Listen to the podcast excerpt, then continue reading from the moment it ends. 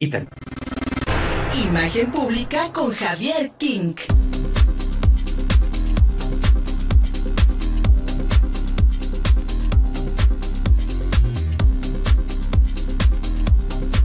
los resabios de la enfermedad. Por aquí estoy estornudando un poquito. Mi querido Javier King, muchísimas gracias por estar aquí con nosotros en el estudio, hablando de imagen pública. Y nos es indispensable, querido amigo, hablar del caso de Bani.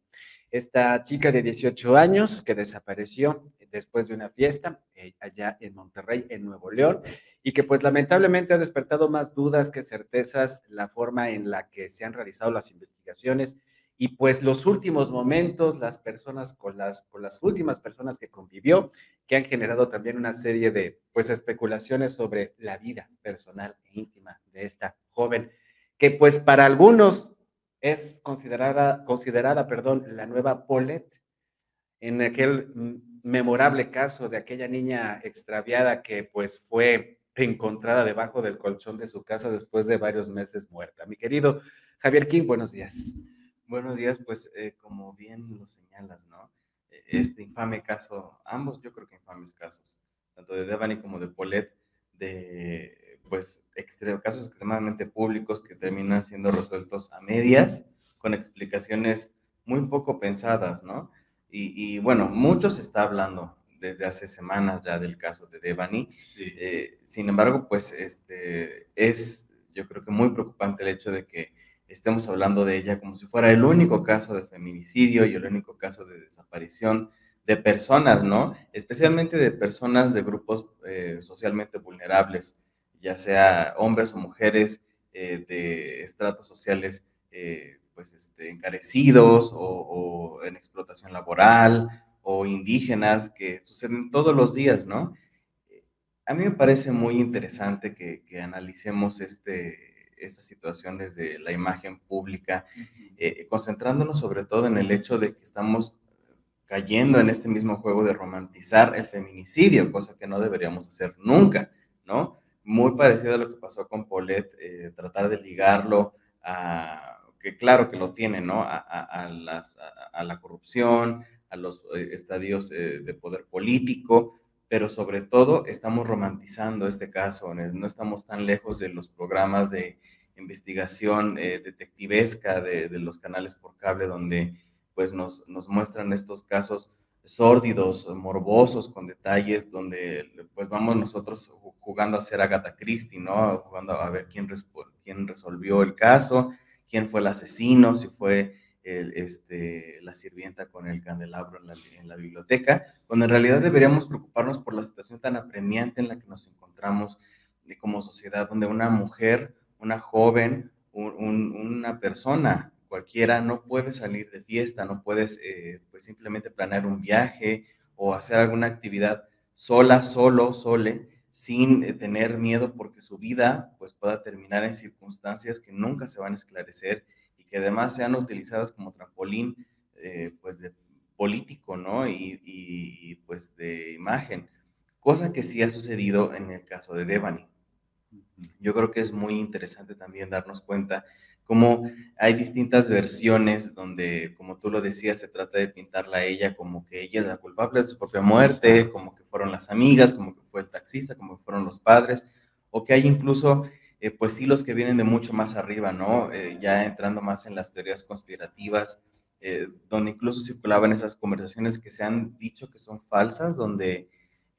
supuestamente le dicen que van a, encontrarse con un tal jaguar, que se ha dicho también supuestamente que es hermano del propietario de Alcosa, que es esta empresa de transportes a la que ella acude también a pedir ayuda, que fue de los primeros videos que se difundió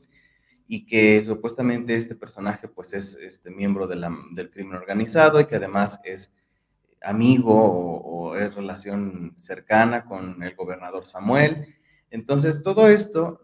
no deja de distraernos del hecho de que estamos concentrándonos en Devani como si fuera el único caso, cuando incluso en, el mismo Monterrey está sucediendo la desaparición también eh, de Yolanda Martínez eh, Cadena, quien es una joven que salió a buscar trabajo y nunca regresó. Incluso el padre de Yolanda se acercó con la familia de Davani para pedirles este, ayudar a cargar el féretro de, esta chica, este, ya que obviamente fue un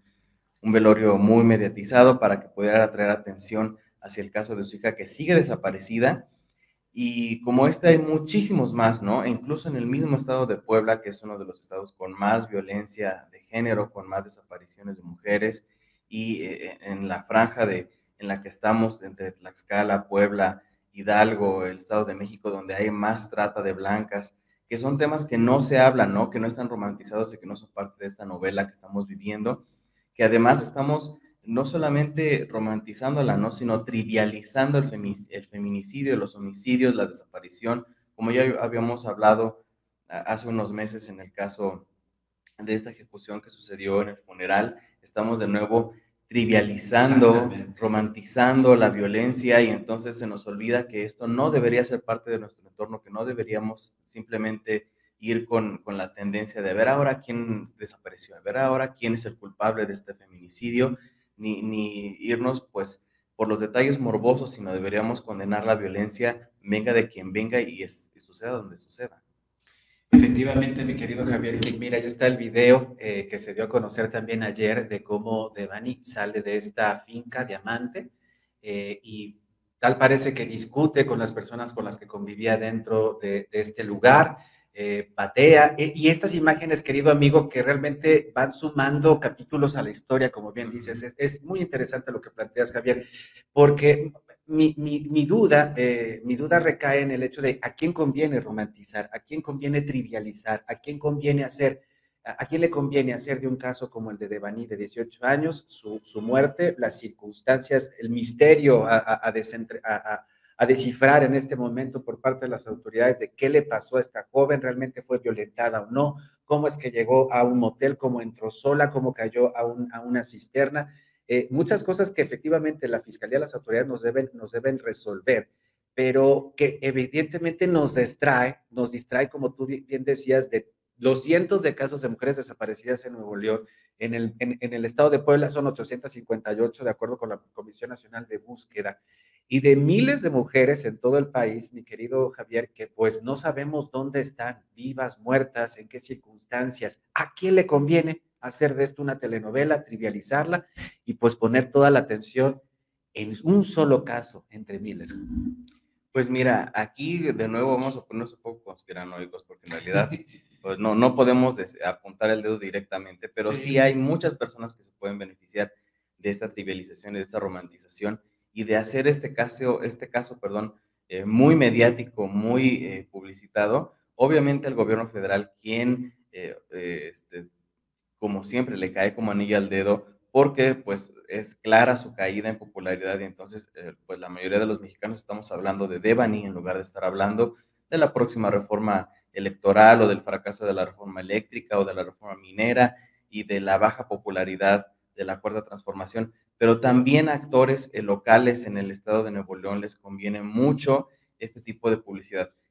sobre todo a quienes son detractores de Samuel porque esto ha venido a manchar muchísimo su reputación. Ha habido mucha especulación en torno a la diferencia social que existe entre quienes son cercanos a Devani, la sociedad en la que se movía Devani y quien, la sociedad en la que se mueve eh, el gobernador Samuel de este Monterrey brillante de empresarios y de pues la realidad de las mujeres en el resto del estado, ¿no? Como siempre, las capitales del estado no son el estado, la mayoría de la violencia ocurre fuera de las, eh, en las periferias de las ciudades. Y ah, yo creo que sobre todo, eh, pues hay que analizar hasta dónde podemos llegar nosotros como público a tener una injerencia, ¿no? El, el hecho de que se resuelva quién asesinó a Devani sí es, un, sí, es una cuestión de justicia que se debe de perseguir, pero también se debe de perseguir el propio asunto de por qué esta eh, violencia está siendo condonada, porque el hecho de romantizarla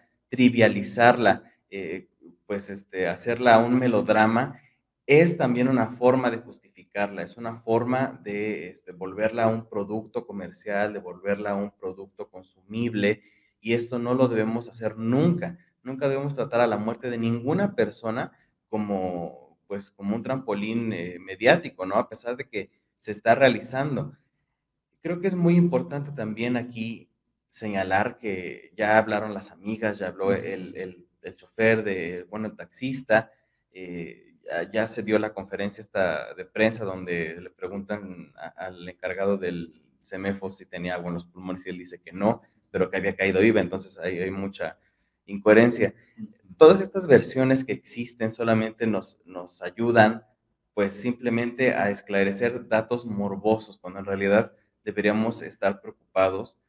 pues en, por, el contexto. por el contexto y además por ver el contexto que se está formando alrededor del mismo caso, ¿no? El, el, abogado de las amigas de, de, Devani es el mismo abogado de Diego Santoy, otro caso famosamente publicitado en los 2000 que eh, de, esta de este pareja de novios adolescentes que mató a, a estos niños y que también fueron protegidos, que desde muy lejos parecía pues que fue un caso sórdido, ¿no? En una colonia como cualquiera, en una familia como cualquiera, pero en realidad no. La familia Santoy y la familia, no me acuerdo ahorita, el, Riverol, eh, este, eran familias influyentes en, su localidad y también fueron protegidos fueron ayudados eh, a que la justicia cayera no por mérito propio, eh, pues justamente, sino en donde políticamente era conveniente. Y en el caso de Devani no vamos a tener una respuesta más allá de eso, es decir, nunca vamos a conocer la verdad. Eso es algo que a lo que debemos enfrentarnos, no solamente en este caso, especialmente en este caso, pero en todos los demás, porque si bien el caso de Devani está siendo investigado lo más a fondo que las autoridades y que, que la mediatización mexicana puede llegar a hacerlo, hay miles, cientos de miles de casos de violencia en general pero sobre todo en feminicidios que nunca van a ser investigados, ni siquiera superficialmente, donde se dan explicaciones que, bueno, pues como, como ya se ha vuelto un estereotipo también trivial, ¿no? Cómo venía vestida, dónde estaba, dónde andaba, este, la culpa es de los padres por dejarla salir, la culpa es de, de ella por andar caminando ahí, cuando en realidad vivimos una situación apremiante, donde eh, los ciudadanos, la, la, explotación sexual, la explotación laboral, la social se ha vuelto un producto de consumo. Qué lamentable, qué interesante planteamiento, mi querido Javier. Hemos trivializado la violencia, hemos, hemos romantizado el hecho de que cualquier persona puede morir si sale a la calle en este país. Exactamente. Y sobre todo, que cualquier persona puede morir y nunca saber Exactamente. las causas. Acostumbrados a la injusticia sometidos a esas ideas. Mi querido Javier King, como siempre, agradecidos, amigo. ¿Dónde te encontramos? Me pueden encontrar en Facebook en Twitter como arroba Javier King. Contigo Puebla. Una revista para formar criterios.